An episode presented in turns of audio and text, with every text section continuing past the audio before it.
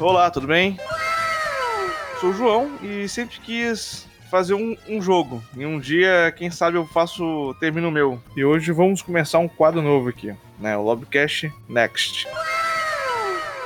É um espaço aqui, um quadro que a gente vai poder indicar algumas coisas, seja filmes, jogos, séries, músicas, né? Obra literária também, ou musical. E para começar esse quadro hoje, né? No Lobcast, eu trouxe aqui dois convidados, né? Ramal e Saulo Daniel. Né? Ambos são criadores de jogos. Né? Hoje vamos conversar com eles aqui sobre criação de jogos e sobre seus jogos também, né? indicando assim os jogos deles hoje. Ramal já fez alguns jogos e recentemente né, ele lançou Prisioneira da Noite.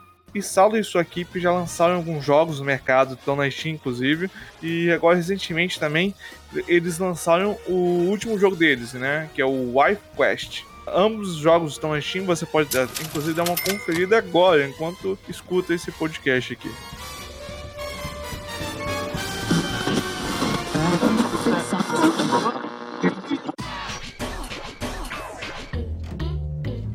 E Ramal e Saulo, por acaso existe uma outra plataforma que se possa adquirir o, os seus jogos ou apenas na Steam mesmo? Atualmente só tá na Steam o meu, né? É, por enquanto a gente tá trabalhando para fazer um os portes para console para sair no próximo ano. É, por enquanto também a Prisioneira da Noite tá só na Steam. A gente vai ver aí como é que vai ser depois, né? Mas por enquanto só a Steam mesmo.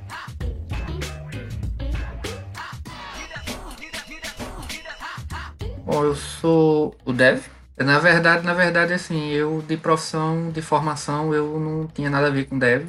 Estudei letras e psicanálise clínica. Psicanálise clínica? Você estudou? Estudei, estudei psicanálise. Freud, lá, essa galera aí. Aí eu fui e resolvi fazer jogo. E deu no que deu. O meu nome mesmo é Renato, mas aí o pessoal ficou conhecendo por Ramal, RMAL, que é as minhas iniciais. E sou eu. Interessante, porque hoje eu tô cursando psicologia. Eu já tentei fazer jogo, acho que foi 2015, 2014. E nessa época eu tava com uma vibe, tá ligado? Com uma vibe gigantesca eu ia fazer um RPG Maker, porque assim, o RPG Maker tinha um anúncio da seguinte forma: é, é fácil para uma, para uma criança, acho que completo com um profissional, tá ligado? E aí eu também vi alguns exemplares feitos, né, pelo RPG Maker. Pô, um negócio incrível. O primeiro teste que eu fiz assim, o primeiro exemplo foi no RPG Maker mesmo. RPG Maker também? Foi, foi. O primeiro que eu fiz foi RPG Maker. E aquela coisa, né, cara? A gente começa, pelo, às vezes, pelo mais fácil. RPG Maker, eu acho que ele é bem simples, né? Ele é bem didático. E aí você quer uma coisa mais complexa, sei lá, fazer um jogo action, né? Eu acho que é hack and slash, né? O termo termo. Você consegue fazer também, só que é um pouco mais complicado, porque você tem que usar muito código, e aí às vezes essa porra buga, né? O combate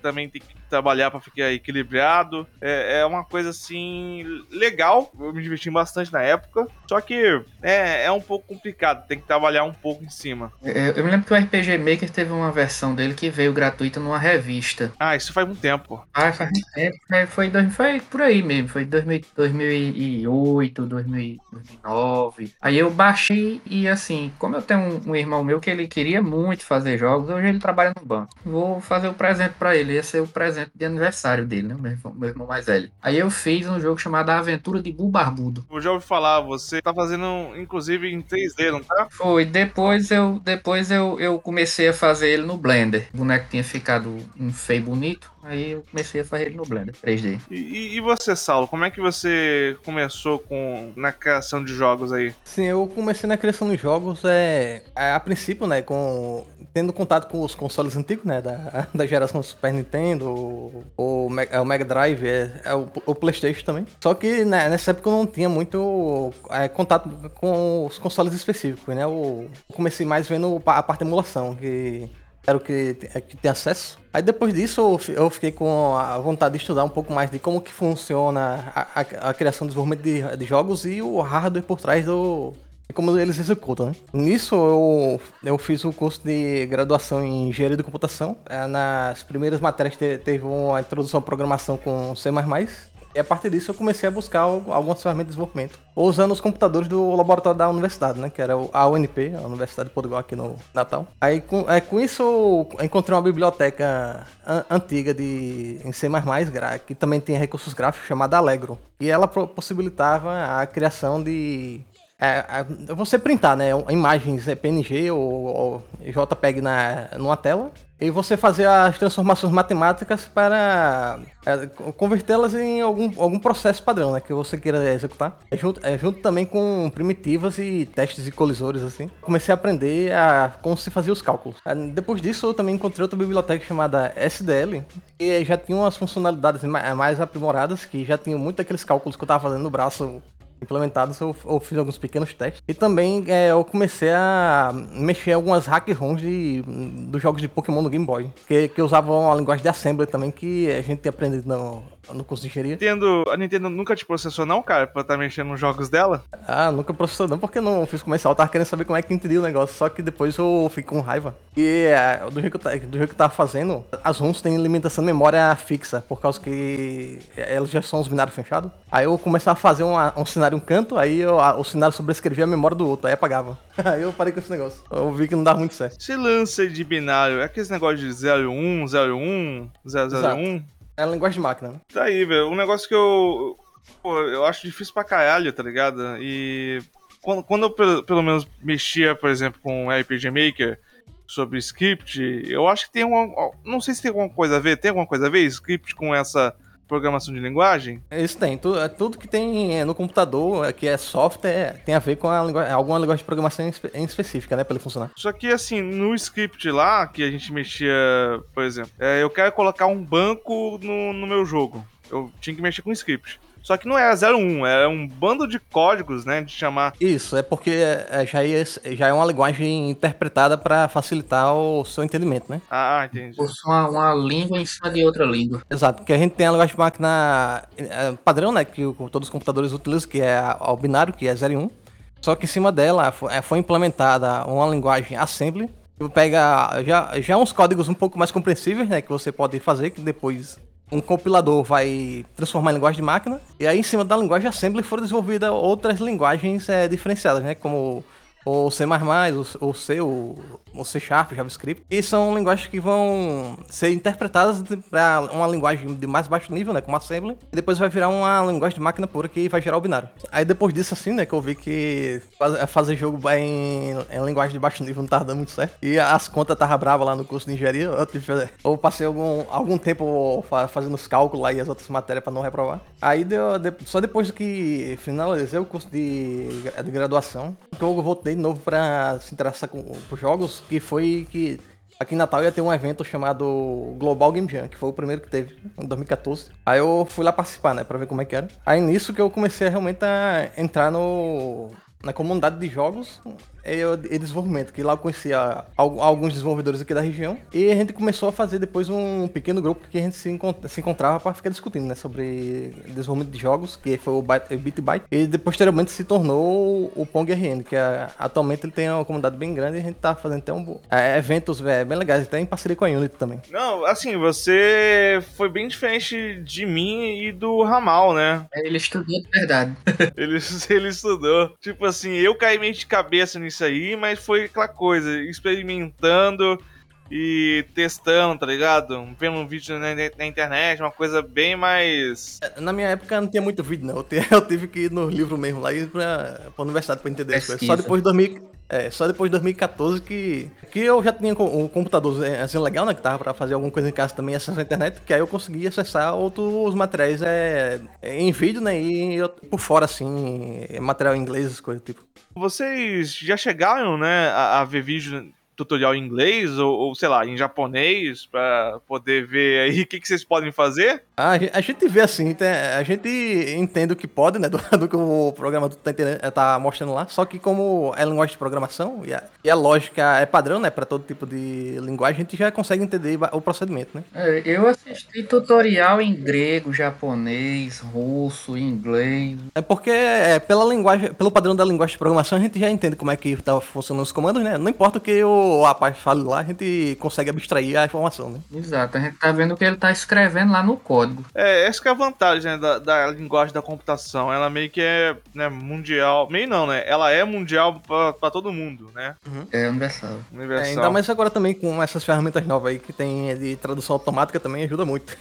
Ferramenta de tradução automática? Sim, né? As, as ferramentas do Google, né? Que traduz o que o Ah, pessoal tá, tá. falando lá, do, mesmo em áudio que sem legenda. A sua família sempre, por exemplo, você que você que estudou, Saulo, você fez faculdade, né? Disso aí, de criação de jogos. Não, na verdade eu fiz é, faculdade de engenharia de computação, né? Que eu, eu, eu mexi, eu, eu mexia mais com, com o hardware do computador, né? Como é que ele funciona internamente.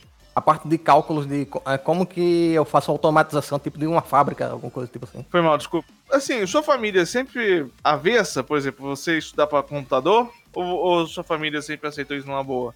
É, eles não entenderam muito porque a- a- quando a pessoa tá trabalhando no computador, parece que a pessoa tá brincando, né? O de todinho, tá? Fica só na frente da tela, assim, mexendo nos negócios que ninguém entende. Em casa eu passei por isso já também. Que o pessoal sempre acha que eu tô, tipo assim, no computador eu tô jogando, tá ligado? Tipo, eu não tô revisando algum, algum trabalho. Assim, aí pior é quando você tá fazendo jogo, aí que o pessoal pensa que você tá jogando mesmo. Nossa senhora. Esse É. aqui tá de onda mesmo. Do mesmo jeito, É. a pessoa pega assim uns 4, 5 retratos, que eu faço retrato em grafite, sabe? Aham. O cara pega assim um trabalho pra fazer nas madrugadas, até porque eu morava ainda em Mossoró, né, no Rio Grande do Norte, era vizinho aí do Saulo. Mas assim, eu estudei, eu trabalhava de manhã e de tarde na gráfica e de noite ia pra faculdade, né? E de madrugada era desenhando retrato em grafite pra completar o dinheiro do aluguel. Aí, tipo, se eu levasse, for, não, eu vou pra casa da minha mãe esse final de semana, chega lá e espalha os papéis, vou desenhar. Ah, meu filho, não tem outra coisa melhor pra fazer. É, a gente escuta. É, isso é um grande problema com os artistas, né, também, que você tá Com fazendo um trabalho desenho, artístico de qualquer jogo, tipo, você... Todo mundo acha que você tá fazendo uma coisa que não vale a pena nada. É, a gente vê isso muito em desenho, né? Eu tenho um amigo meu que ele é desenhista, hoje ele não. Ele, ele é bom. Só que ele não chegou. Não, não jogou isso pra frente, tá ligado? De fazer, tipo assim, ah, vender desenho pra aqueles. Assim, eu jogo muito RPG de mesa e eu vejo sempre alguém ofertando algum serviço de, de desenhista, né? Ah, eu desenho seu personagem de RPG aqui por, sei lá, 50, 60, 60 reais, tá ligado? Mas eu, eu acho que aqui no Brasil também, eh, a gente. É, porque assim, eu sou de- do estado de Rondônia. Eu vejo que aqui, por, por exemplo, se você quer trabalhar como desenhista, você tem que sair daqui, tá ligado? Aqui não é lugar de trabalhar com coisas de internet, criação de jogos. Porque aqui também não tem estúdio, né, de desenho ou estúdio né, de criação de jogos. O máximo que você pode fazer com, por exemplo, com o curso aí do Saulo, é trabalhar para empresa, é trabalhar para uma loja, desenvolver algum software, né, que é, é linguagem de computação, não é o seu curso? É engenharia de computação. Isso aí, engenharia engenharia de computação. Assim, é, mas no- atualmente não tem nem isso mais tanto, não. Você, você é, fazer enrolado, você consegue fazer até trabalho remoto também, sabe? É, hoje em dia, hoje em dia tem, tem muito disso, sabe? Eu, eu, assim, eu peguei o tempo de da galera que fazia um, um jogo sem, sem motor gráfico, né? O cara não tinha Blender, o cara não tinha Unity. É, esse aí foi o início que eu peguei também, que eu comecei a fazer esse motor, assim, no, no, no força bruta, né? Só que aí é, a gente vê que o negócio é meio complicado. no, no C++.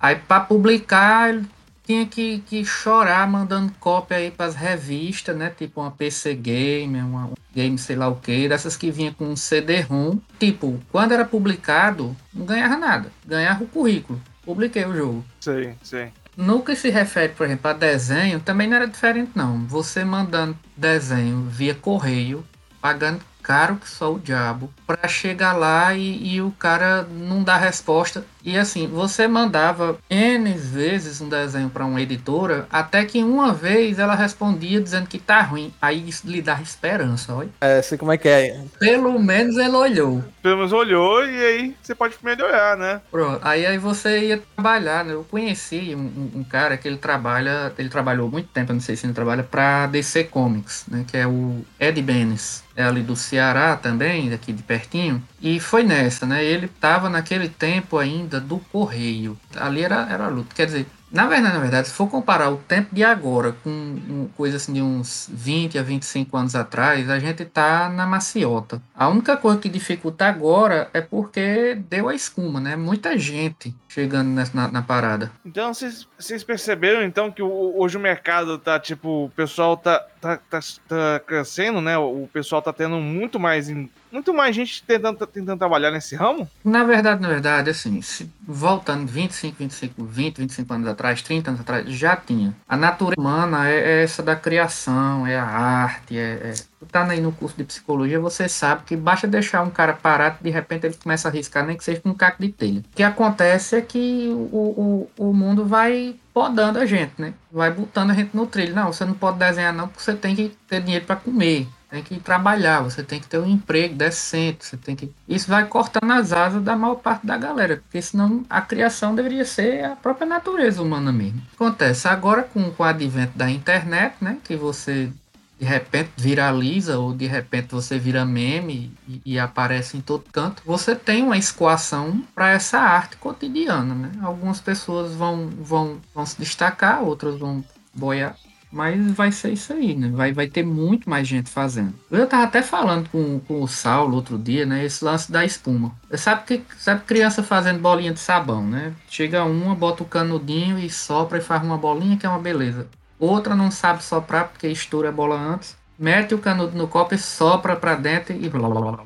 faz um monte de espuma, mas não tem uma bolha, né? Então a gente tá, a gente meio que tá nesse período da espuma. Tem um monte de gente achando lindo, achando massa, achando bonito fazer jogo, achando bonito fazer arte, mas começam a surgir realmente as bolhas brilhantes e bonitas e grandes agora. É, a tecnologia também ela facilita, né, o trabalho e o desempenho também, né? E assim, a, existem também outras técnicas também, né? Por exemplo, Talvez, assim, é, mexer com 3D hoje em dia, você precisa talvez de um computador, um, talvez uma equipe, porque tem todo aquele lance de, de sombras, texturas, iluminação e tudo mais que eu não faço ideia muito bem como é que funciona. E aí, por exemplo, né, talvez seja não, não só talvez difícil, mas talvez muito trabalho. Talvez assim, o pixel art, né, uma coisa que a gente vê muitos jogos, né, de pixel art aí crescendo, é, seja isso, né? Uma maneira de fazer um, um jogo, né? uma ideia ver jogo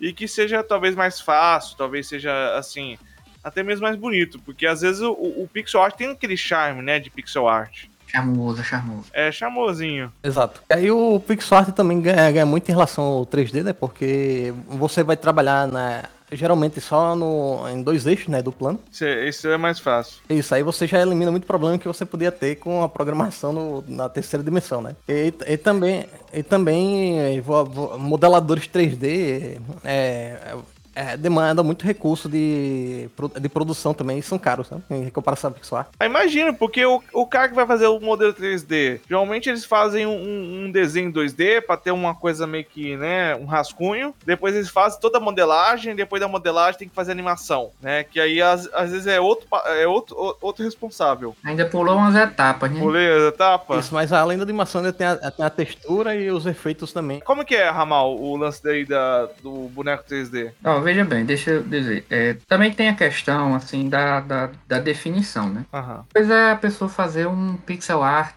pequenininho, simplesinho ali. Tal. Realmente, vai, provavelmente vai dar menos trabalho do que fazer um 3D arregaçado. Também tem uns 3D que não é assim tão arregaçado e chega um, e tem um charme. O 3D já tem uma vantagem que é o que?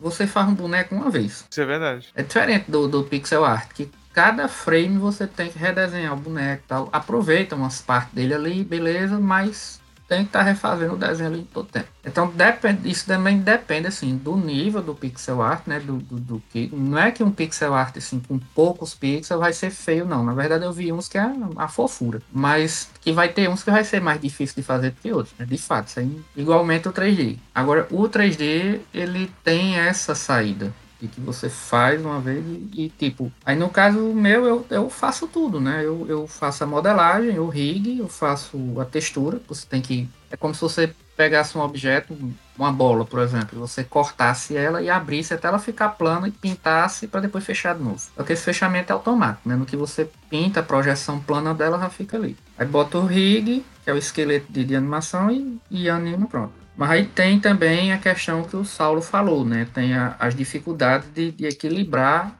esse personagem dentro do, do, desse mundo 3D. Né? O 3D ele sempre tem uma física mais complexa, mais complicada. Tem também a, a, a hitbox, né? Eu não sei qual que é mais fácil, né? Eu tipo assim, como que eu só mexi com RPG Maker, é, a coisa não é tão complexa lá. Eu imagino que, por exemplo, se você mexer com outra em Guinness, você vai ter esse, né, talvez não é um problema, mas é aquela coisa que você tem que pensar direito, né, de, da, da hitbox, né, porque essa coisa também não pode bugar. Ela tem que É. funcionar e tal. E, mas é, é, é muito complicado, Ramal? Pelo menos no meu caso, no meu caso, assim, deu um trabalho danado, né? Porque o, o- nesse meu jogo ele tem várias mecânicas, né? Ela, a menina voa, nada, corre, pula, abaixa. Então, em cada uma dessas situações, eu tenho que via script redefinir os colisores dela. Redefine de novo, entra em outro contexto, redefine outra vez. Sim, sim, porque, é, é, por exemplo, a roupa da, da princesa você consegue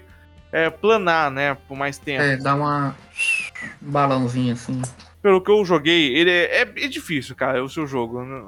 Você talvez pensou em um pouco mais a ver com, com Dark Souls, alguma coisa assim do tipo, ou não? Eu pensei no estilo de jogo que eu jogava quando eu era criança. Eu vou lhe dizer por, um, um, por exemplo. Tinha um chamado que era Milo Secret Castle. Também acho que esse eu não vou conhecer não, mas eu vou jogar aqui no Google pra ver Não, qual é é. do Nintendinho, é do Nintendinho 8 bits. Ah, não, não vou. Esse não. É da Hudson Soft. Eu encontrar esse jogo em ROM porque o cartucho que eu tinha dele era com o, o negócio todo em japonês e, e não dava pra ler nada. E a gente chamava esse jogo de sabão molhado, porque era um palhacinho tirando bolha de sabão. E aí tem uma versão dele pra Super Nintendo, né? Que é Do Re Mi Fantasy, mas é bem mais suave. Só pra você ter uma ideia. Em Milo Secret Castle, você pode morrer no seletor de fase. Como é que é? Você pode morrer e de- deleta todo o progresso? Veja bem, você só tem uma vida que começa com meia barra de life, não tem password, não tem continue, morreu, volta pro começo do jogo. Um jogo labirintesco mesmo, doente. Era o tipo de jogo que eu curtia quando era criança. Era o tipo de jogo que, naquele tempo, você ganhava um cartucho a cada dois anos, independentemente do que vinha, você ia passar dois anos jogando aquilo ali. Porque naquela época, o videogame sempre foi caro, né, no Brasil. É. Na época do Nintendo também não, não era barato. Um cartucho desse foi, eu me lembro na época, foi sete reais e foi assim, nossa, sete reais num brinquedo, que coisa. É, foi aí mesmo.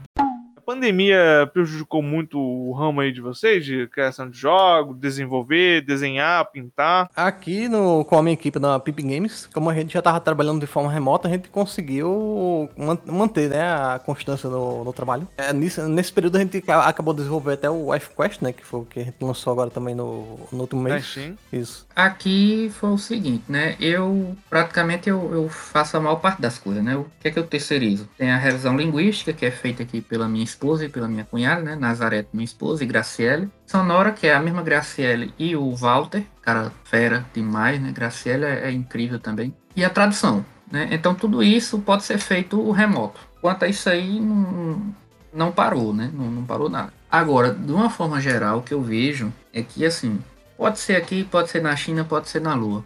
Arte vai ser sempre a primeira parte que vai ser, vamos dizer assim, espoliada e vai ser a primeira parte que vai fazer falta. E é a mesma pessoa que diz que arte é besteira, que não vai pagar por um desenho, são as pessoas que de noite ligam a televisão e não dispensa novela. Não dispensa novela? É, arte. Vai assistir novela, tem uma pintura na, pregada na parede. Mas assim, a gente criou essa cultura de receber de graça, né? De, de eu não vou pagar por isso, de, de- essa coisa toda. Tem, tem a pirataria, então um jogo de 10 conto você compra por 2 real. Às vezes eu, eu fico pensando assim, sabe?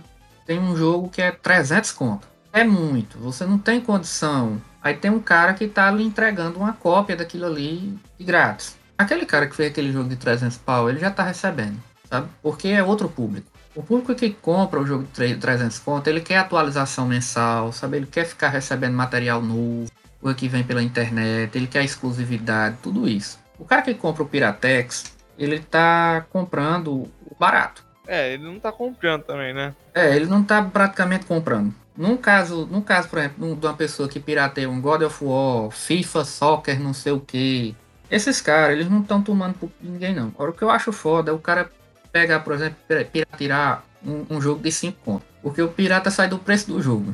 Assim, nessa história de pirateria é muito brabo, porque é engraçado que tem um fenômeno que aconteceu com os jogos da gente, né? Assim que a gente lançou os, jo- os jogos, passou umas duas semanas assim, já tava em site pirata também. O pessoal fez o, a decri- decriptografação, né? E voltou pra lá. É full isso aí. Aí, Eu, nem, eu não entendi muito bem, Saulo. O que, Como assim? Sim, é porque é, na programação existem alguns programas chamados decompiladores, que eles podem é, mexer no código de algum programa que já está pronto. Aí nisso eles conseguem fazer ah, umas cópias piratas e algumas alterações para distribuição. É o que? Engenharia reversa, reversa isso aí? Que que, como assim? É, é basicamente engenharia reversa para você desbloquear o, o jogo para distribuir outro canto, né? Entendi, para jogar num torrent, num site de download, é, é, é isso? Exato.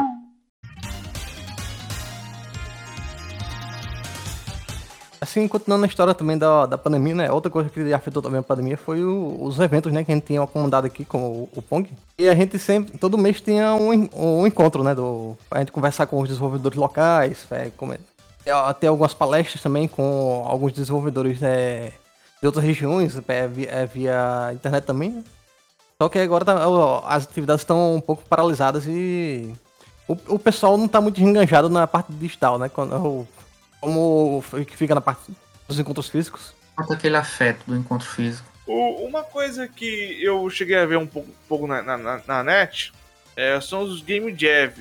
Acho que. Não sei se é esse nome mesmo. Game Jam. Game Jam, né? É, eu acho que é Game Jam. O, o pessoal chega a fazer alguns concursos, né, de criação de jogos na internet. Tem até um youtuber, né, que eu acho que o nome dele é André Jung, que ele chegou a fazer, acho que uma ou duas vezes, desse, dessas competições, assim, é, pela internet mesmo. Eu não sei se tem outros. Eu acho que ele já tá na quinta. É, até o. Isso.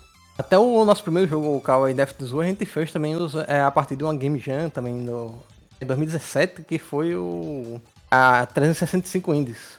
Que era um, um canal do YouTube do Kilian Lopes, que ele fez review de 365 jogos indies que você, você pode, é, pode jogar de graça, né?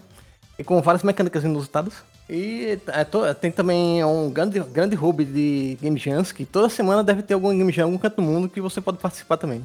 É, são feitos assim para o pessoal poder é, é anunciar algum produto, arranjar equipe e tal. É uma coisa bem interessante. É muito bom para conhecer a galera, para ver quem é que tá fazendo é muitos eventos desses, né? Tem vários objetivos diferentes, né? Uns são voltados para realmente criar algum produto comercial, como a Game Jam Plus e o, o evento de aceleração da Playboy também que te, já teve. E também tem ó, os eventos que são os clássicos, né? Que é para incentivar o desenvolvimento mesmo, né? Do, do pessoal, que é como a Global Game Jam, que é a, é a Game Jam é, mais famosa de todo o mundo e a maior. E acontece todo o começo de ano. É, tem, tem também a London Dairy, que acontece a cada três meses, que é, é, junta bastante desenvolvedor indo também, com muito, muitas ideias em cima de, de, de, uma temática. E ela tem muitas outras também espalhadas aí com vários objetivos. Né? Tem Game Jam também de hardware, que você pode criar um controle novo para controlar seu, seu jogo.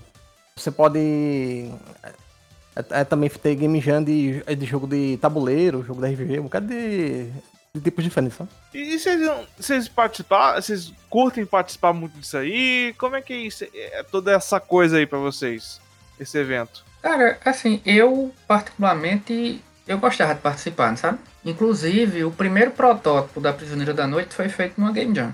Foi, foi, foi, eu acho que na primeira Global Game Jam que teve. Foi qual ano, Saulo? A primeira Global Game Jam que teve aqui no Brasil, não sei dizer não. Você tá falando aqui do Rio Grande do Norte ou em outro canto? Eu acho que aqui no Nordeste, eu acho que foi o mesmo ano que você fez. Foi, acho que foi 2014. Ah, então deve, é, deve ter sido 2014 então, porque. Acho que foi 2014. Porque aí pronto, foi, foi, foi, inclusive foi feito lá. E eu vi um monte de, de, de jogo. Assim, era um protótipo, certo? Mas, mas promissores, né? O primeiro protótipo foi feito lá. E, o, e na época que você tentou fazer o, o bagunça espacial, também acabou tendo algum efeito, né, algum surgimento em alguma Game Jam? Teve, teve. Eu tava na produção do Bagunça Espacial quando eu participei da Global Game Jam. Vocês recomendam a Game Jam aí pro pessoal que tá começando agora a criação de jogos e coisas do tipo? Cara, eu recomendo, porque você vai conhecer, né, como é que é uma produção aquela coisa que eu lhe falei da espuma, né? Uma coisa é você achar bonito, outra coisa é você realmente querer fazer, porque é muito trabalho, sabe? É muito estressante às vezes. Se, só, se o cara só mesmo tá naquela de eu quero fazer, tá só naquela de eu acho bonito, ele não vai conseguir fazer Vai ficar na espuma, não vai sair nenhuma bolinha. Então, na, numa Game Jam, o que vai acontecer é que você vai ter o tato com isso aí para você saber se é isso que você quer você conhecer potencialmente quem pode trabalhar com você, para quem você pode trabalhar, ou quem pode trabalhar para você, né? com quem você está, saber o, o, tempo de produção, saber os percalços que acontecem no meio do caminho de uma produção. Então, tudo isso aí é experiência. Você pode entrar num grupo que não saia do protótipo do papel, mas ainda assim vai ser uma grande experiência, vai ser uma coisa assim que você aprendeu pra caramba com aquilo ali. Exato, assim como o Renato disse, né? É, é sempre uma experiência muito boa participar, mesmo, assim, mesmo porque você também pode treinar suas habilidades ou inclusive aprender alguma coisa nova durante o, o evento, né? Porque, porque você sempre vai ter algum. É, como é que diz? Alguma coisa para fazer lá, né? Mesmo que, nem que seja fazer algum texto assim, pra, de alguma fala de, um, de algum personagem. Ou, ou então o desenho de um level design que você fez o caminho para o. Pra depois o programador colocar lá na, na engine. O Saulo aí tá numa equipe e o Ramal tá, tá, tá trabalhando solo, né, Ramal? Agora? Ou não? É um terceirizado, mas é um terceirizado assim de dentro de casa, não sabe? Aham, uhum, sei. E que já tá junto. Tem Paloma, que ela fez o letreiro do jogo. Né? E, e, se eu precisar de fazer outro letreiro e eu não tiver tempo, o que eu vou fazer é que eu vou falar com Paloma de novo. Porque ela fez e fez bem feito. Né? Aí vai, eu preciso de tradutores, já tem as pessoas certas. Né? Eu preciso de, de, de dublador, já tem as pessoas certas. De músico, já tem revisão. Então é um negócio que é terceirizado, mas meio que assim, já tá dentro de casa. Da experiência de vida de vocês, né? né? O Saulo já tem uma equipe, você né, terceiriza dentro de casa. Eu queria saber qual que é melhor, trabalhar sozinho, trabalhar em equipe, porque assim, trabalhar com equipe também dá aquela coisa de dor de cabeça, né? Às vezes é, tem uma pessoa lá que é mais difícil de mexer, tá ligado? Ou às vezes, por exemplo, minha dificuldade quando eu tava fazendo sozinho é que eu não sabia desenhar, né? Eu tava fazendo a porra do RPG Maker, eu sou um desgraçado pra desenhar, não, não, sei, não consigo desenhar de forma nenhuma, tá ligado? E aí eu acabei, tipo assim, esse foi um dos, um dos motivos pra eu ter que abandonar o projeto, né? Na época. Mas assim, eu quero saber de vocês, aí. É, é melhor trabalhar sozinho ou, ou com equipe? Para um projeto comercial, o recomendado mesmo é conseguir uma equipe que você possa a ter é, é, várias linhas de foco de trabalho, né? Onde cada um tem a, sua especialização. Por exemplo, na Pip Game, né? A gente tem um, um, um programador que também está é, gerindo a, a empresa, que é o Ricardo Luiz. Temos um artista principal, que é o Jorge Flank, e é responsável é, pelos designs gerais, né, do, é dos personagens do, do cenário. E eu fico como em suporte como artista técnico e também dando, fazendo algumas coisas de áudio. Tá? Só que nisso também a gente é, contrata alguns é, produtores de áudio externos, como o Vitor Soares, que ele fez, é, fez, no último jogo as, as músicas do Wife Quest também. E assim facilita melhor a gente na distribuição das tarefas, né? Cada um fica com a, com a sua melhor expertise. Exato, faz mais mais rápido. Tem aquela, tem aquela, tem outra modalidade também, né, que é o que você não sabe desenhar, como você disse. É, eu sou um desgraçado para desenhar, velho. Você programa, então você faz, você sabe mais ou menos ali quantos frames vai ter a animação de passo, né? quantos frames vai ter a animação de, de, de atirar, de pular. Então você faz mesmo com o boneco de palitinho o jogo todo porque você está interessado só em quem? Programar. Você não vai se preocupar. Você faz nem que seja com, com, com lápis de cor, com, com giz de cera desenho e bota lá de todo jeito. Uma vez que não tá bugando, aí você contrata o artista. Por, por exemplo, eu não eu não sou compositor, né? eu não sou não sei música, eu não, não sou instrumentista. Não adianta botar o melhor software aqui no meu computador que eu não vou fazer a trilha sonora de um jogo. Então o que é que eu faço? Tá feito, aí eu chamo o Walter, eu chamo a Graciele. Eu também não sou lá o, o cara com uma graduação no assunto de programação, né?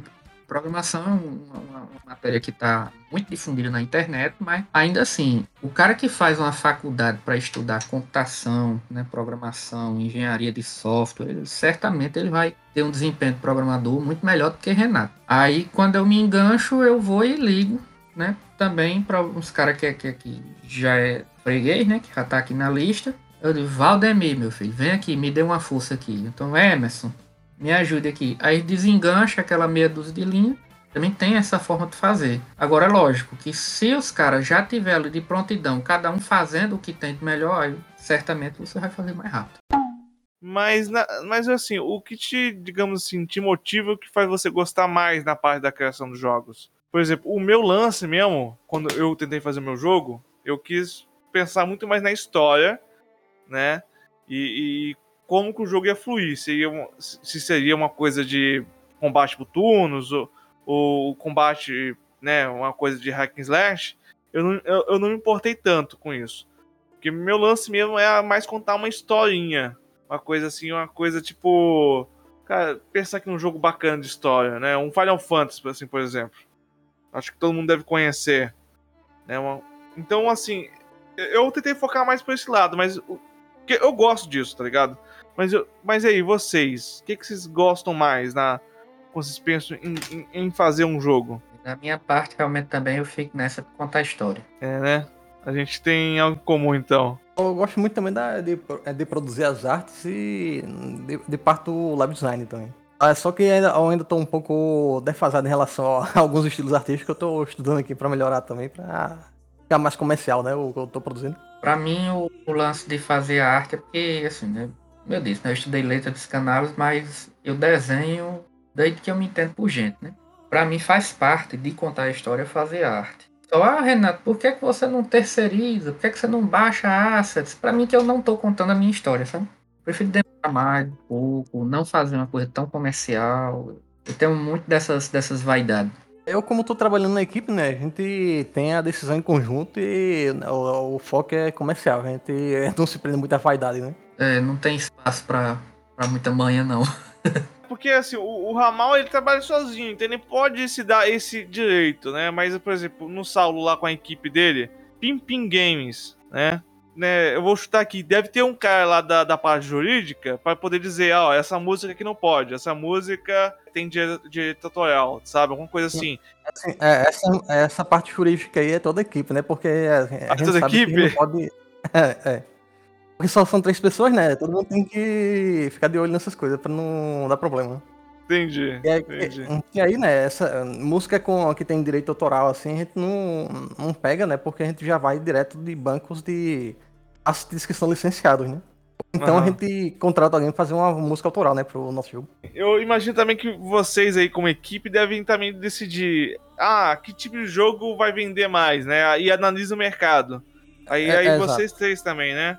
Que a partir disso a gente tem várias ideias, né? Que a gente cataloga, a gente fica pensando em, em custo-benefício de produção de cada uma, né?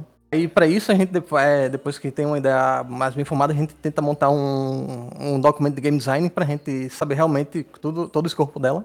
A gente tem uma previsão de é, quanto que vai demorar a sua produção e os, os recursos necessários que vão utilizar, né?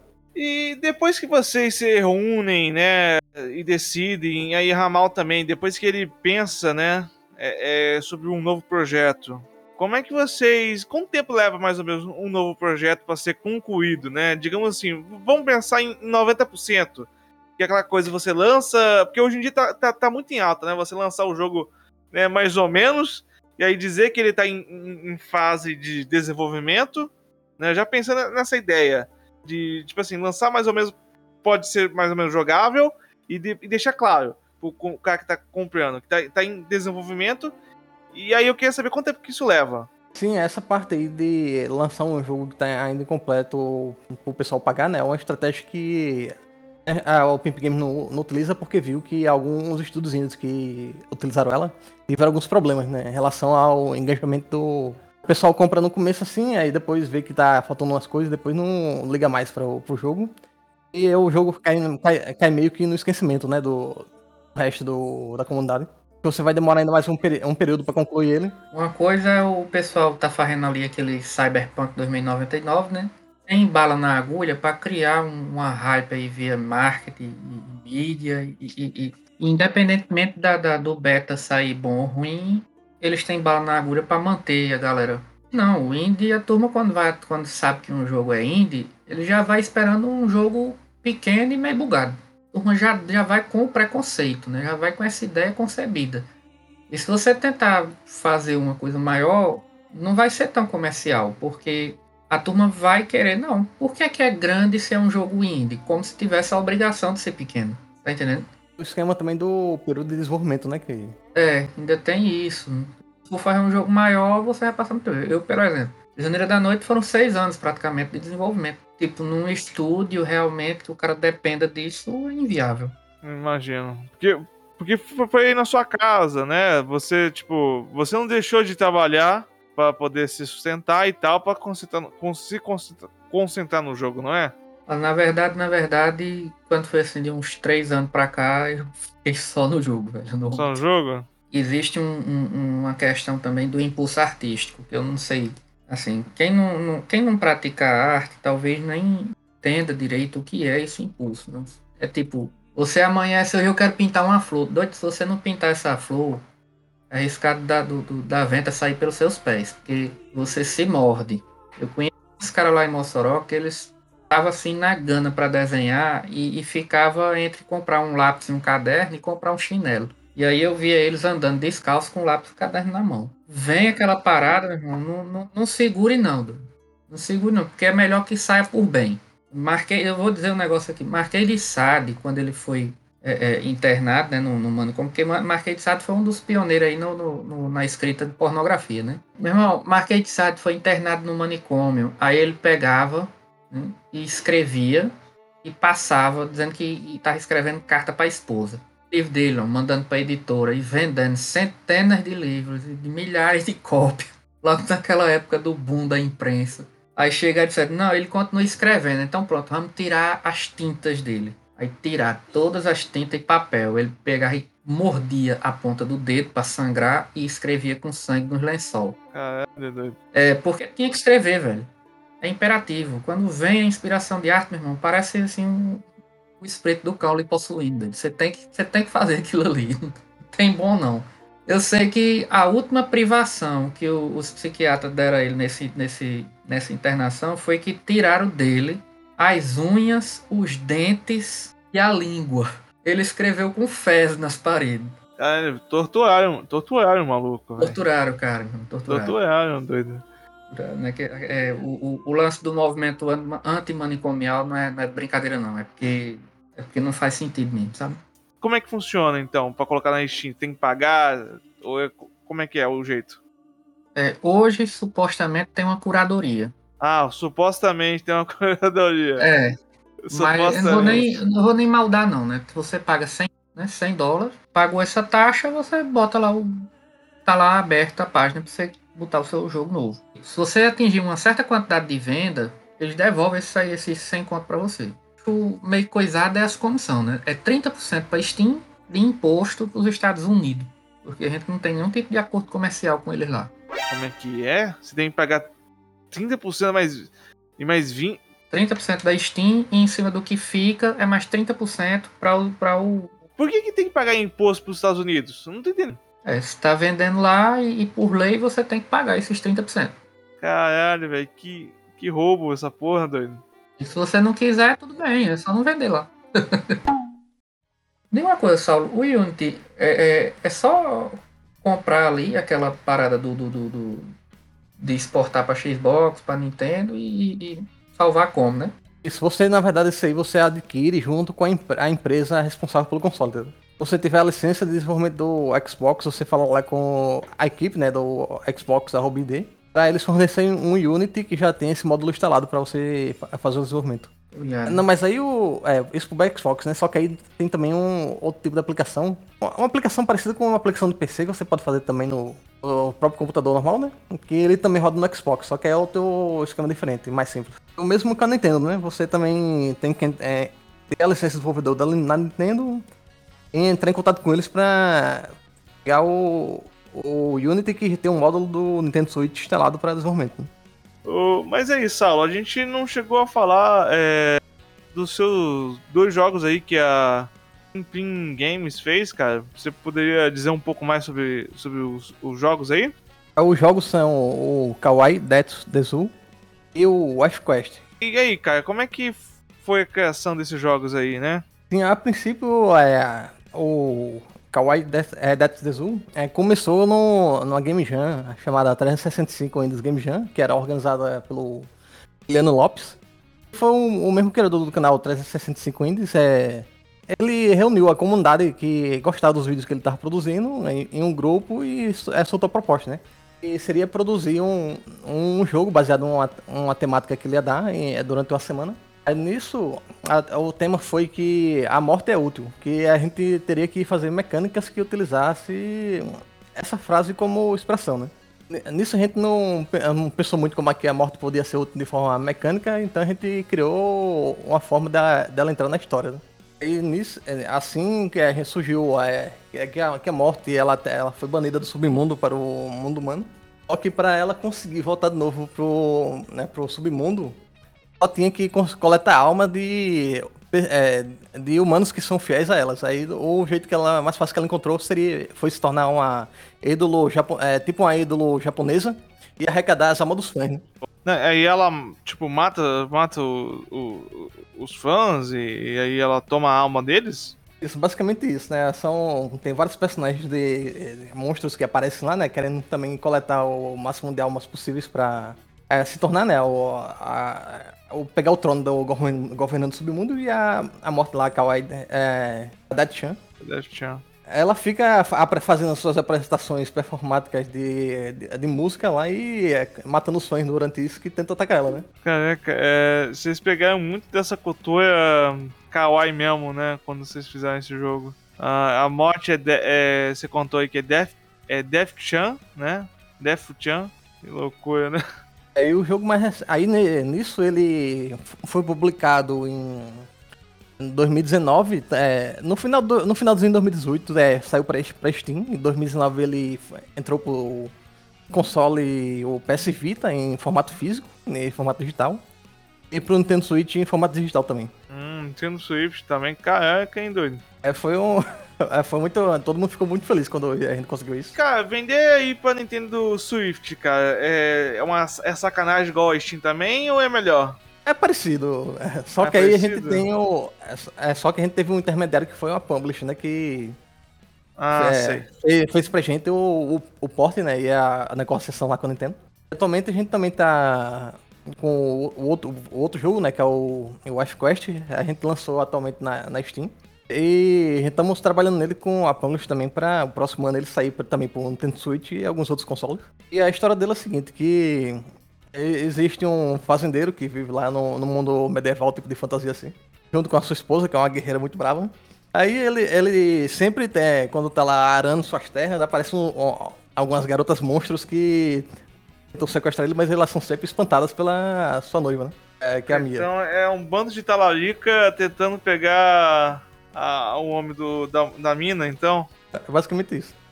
Ah, mas aí até que um dia, né, uma, uma feiticeira elfa lá eh, consegue o feito de sequestrar ele, e aí ela se, eh, se arma pra ir atrás pra res- resgatar o, seu noivo, o seu noivo Fernando.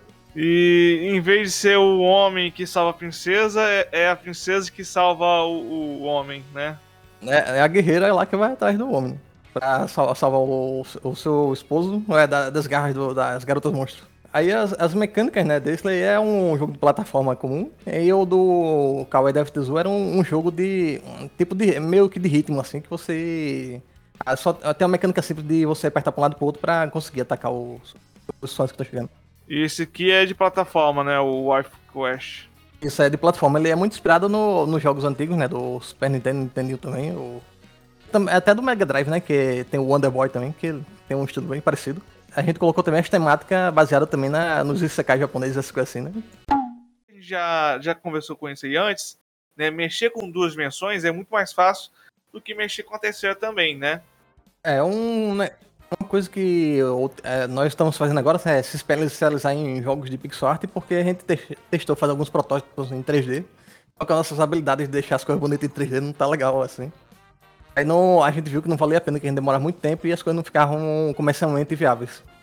Imagino. Eu acho que pixel art também é uma parada meio que meio que mundial, né? Todo mundo é, gosta, sei lá, eu acho que tem mais gente que gosta de pixel art, porque é um pouco mais bonito, né? Tipo assim, você vê é, é bonitinho. Porque assim, você, vamos, vamos usar o exemplo aí do Terraria, né? Terraria né, é um jogo aí, não sei se vocês conhecem, mas é um jogo bem famoso ainda hoje em dia. Né? As pessoas sempre conheço. estão jogando. Conhecem? É isso, é isso. porra, faz sucesso até hoje em dia, tá ligado? O pessoal junta pra jogar. O, tem um amigo meu que ele grava podcast também comigo, é o Max. Ele e o irmão dele ainda joga Terraria hoje em dia, tá ligado? tem uma comunidade incrível também, que o pessoal que cria mapa, tipo, personagem de desenho japonês, sabe, no, no Terraria, tá ligado? O pessoal constrói, tem muito público ainda. Quais são os projetos que vocês têm em mente agora para fazer de jogos, né, para lançar aí pro, pro, pro pessoal? Atualmente a gente tá buscando algum novo projeto que se mostre comercial, assim, pra gente começar, começar o desenvolvimento o próximo ano. A gente tá testando algumas ideias aqui, né? Não nada fixo ainda não. Ah, e você, Ramal, tem algum, já alguma, algum plano de, de lançar algum jogo novo? Tem, tem. Eu tenho, tenho aqui uns, uns projetos escritos e, e eu tô naquela de, de ver qual deles vai ser o mais simples para eu fazer, sabe? Porque Pra dizer assim que eu tenho o achievement de ter feito um jogo grande, eu já tenho. Então não vou fazer root desse tamanho, não.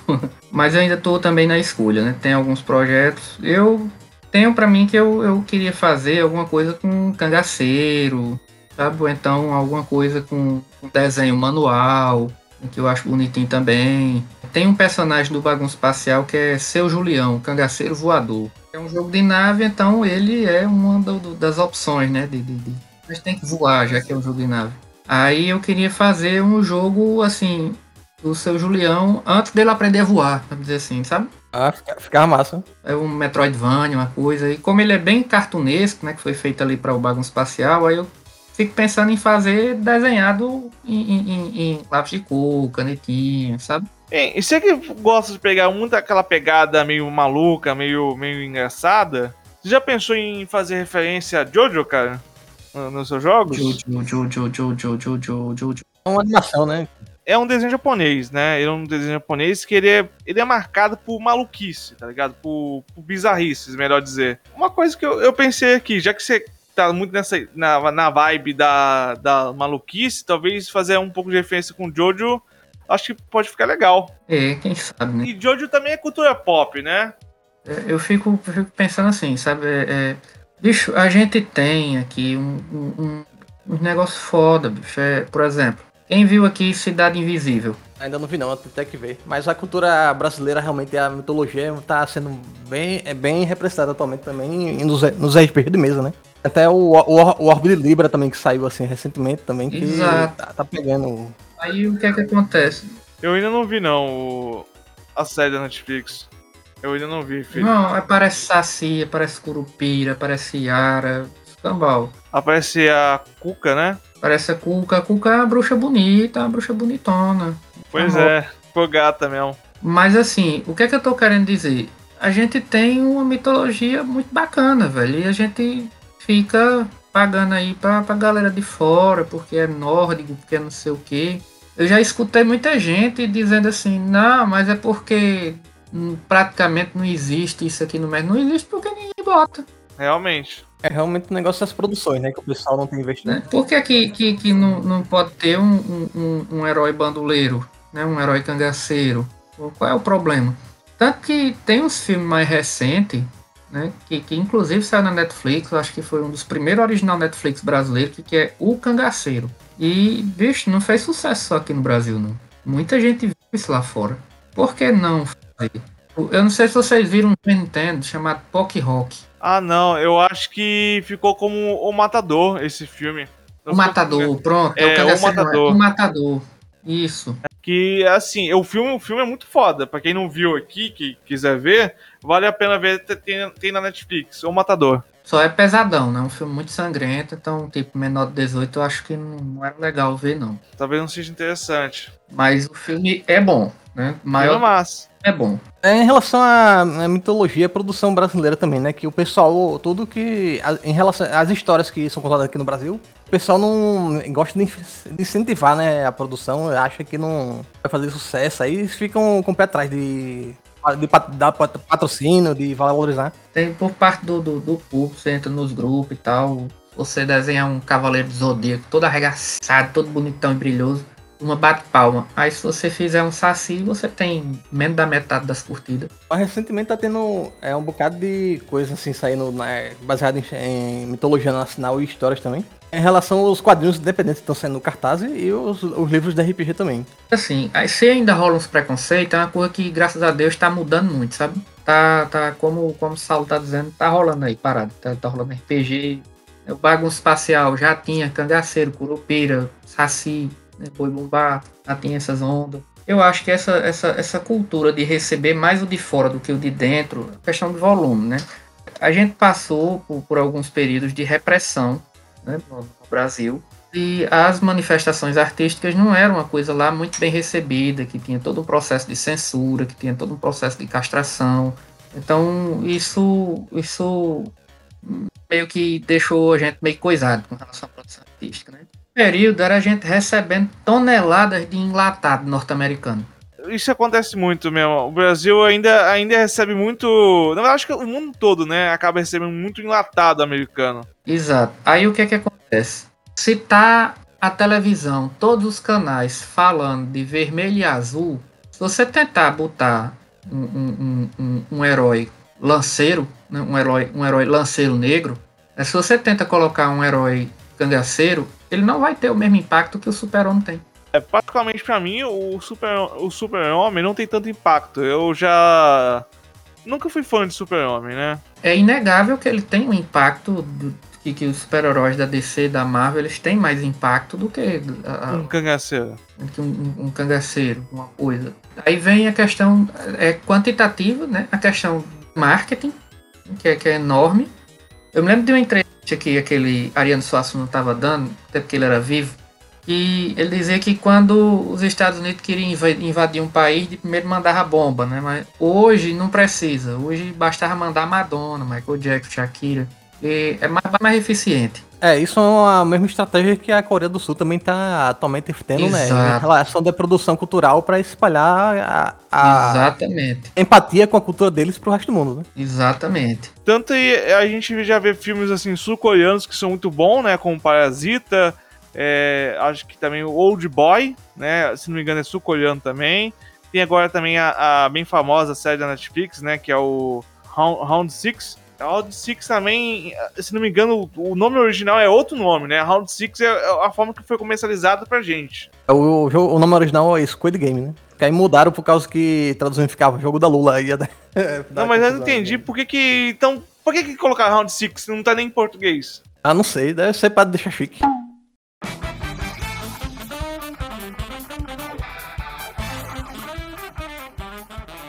Assim, é o Wife Quest, que é o, o novo lançamento do, da Pimp Games na, na Steam. É, ele está disponível a um, a um preço bem, bem, camarada que vocês podem adquirir e incentivar né, o, a nossa produção. E também vocês podem procurar alguns outros jogos é, locais aqui de produtores brasileiros que realmente eles estão vindo com bastante ideias legais que provavelmente vão deixar vocês bem surpresos também. É, eu, eu eu acho que tá tendo muita produção bacana brasileira, né? Quem puder dar uma olhada no nosso jogo também, A Prisioneira da Noite, tá lá na Steam, não tá caro. Produção brasileira, de uma forma geral, ela não tá num preço exorbitante, né? Elas são sempre produções de, de preço acessível. Então, quem puder dar uma olhada, a gente agradece. É, vocês podem me encontrar na, nas redes sociais aqui pelo arroba saulodfp, eu tô tanto no Instagram e no, no Twitter, que vocês podem mandar alguma mensagem lá se quiserem e ver o, algumas das produções que eu posto esporadicamente aí de alguns desenhos que eu faço. Algumas coisas relacionadas também a, a, a games digitais e RPG de mesa que eu tô trabalhando. A gente também tá no, no, no Instagram, no Facebook, né, RMAL, e no Twitter. E no YouTube também. Então, quem quiser saber mais, quem quiser ver, dá uma olhada lá na Steam, então no Instagram, no Twitter, vai ter muita coisa bacana. Pode entrar em contato se quiser perguntar, conversar, a gente, a gente conversa com todo mundo. Então, mano, João, muito obrigado, cara. Que isso, cara. Na verdade, eu que agradeço a, vocês dois. É bacana demais aparecer assim, conversar com vocês, é muito bom. Exato, essa conversa foi muito boa. É, é, qualquer coisa se precisar aí, a gente tá disponível para uma próxima aí, para falar de algum outro assunto que seja cabível.